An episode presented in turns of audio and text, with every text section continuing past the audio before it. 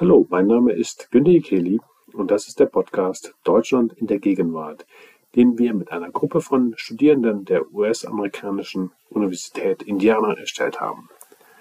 Der Podcast gibt einen Einblick von dem, was wir, das heißt amerikanische Studierende, so alles interessant finden an Deutschland, der Sprache, inklusive ihren Dialekten, der Kultur, der Geschichte, der Politik und an gesellschaftlichen Entwicklungen, auch im Vergleich zu den USA.